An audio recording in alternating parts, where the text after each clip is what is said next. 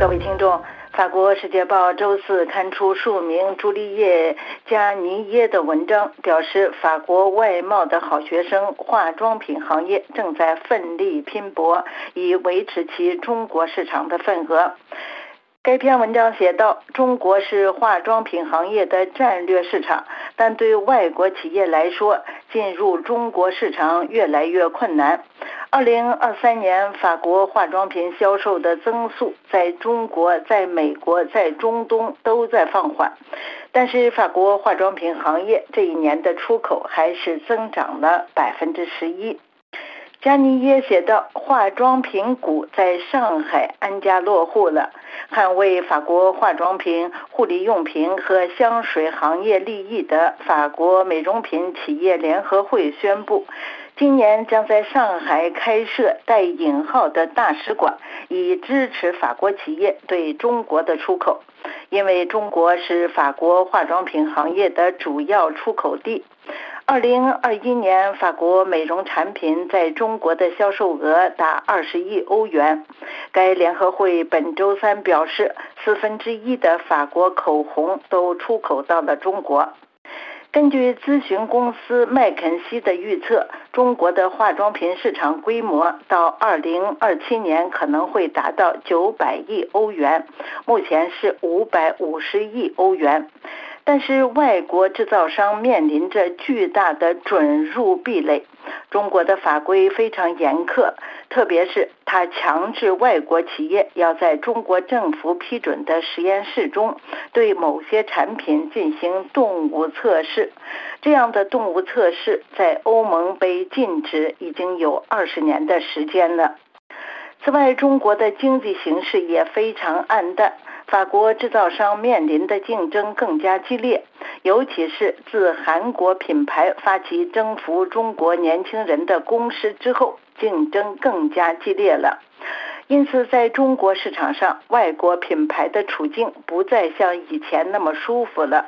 二零二三年，法国化妆品对华出口只增长了大约百分之一点七，远低于二零二二年的百分之五，而二零一九年到二零二一年增长的幅度是百分之五十六。二零二三年，法国化妆品对欧盟市场的出口增长了百分之二十点八，欧盟仍然是法国化妆品的第一大出口市场，紧随其后的是美国，美国是全球化妆品最大市场。法国美容品企业联合会认为，法国生产的香水有五分之一出口到了美国。然而，法国化妆品2022年在美国的销售猛增百分之二十六点七之后，2023年只增长了百分之二点八。随后，中东也出现了疲软的迹象。虽然法国制造的化妆品在中东地区的销售额只是下降了约百分之二点四，但对沙特阿拉伯的出口却大幅下降。不过，尽管对中国的出口增长出现了停滞，且存在巨大的地区差异，法国化妆品的整体出口增长还是不错的，一年内的增幅是百分之十一点二，而二零二一年到二零二二年的增长是百分之十八点八。法国美容品企业联合会的总干事吉查德说：“增长已经恢复到新冠疫情之前的水平了。”根据法国海关，二零二三年法国化妆品为法国贸易平衡所做出的贡献是二百一十三亿欧元。欧莱雅、娇韵诗、香奈儿、路易威登以及该行业的中小企业尤其受益于法国化妆品、面部护理品和香水的声誉。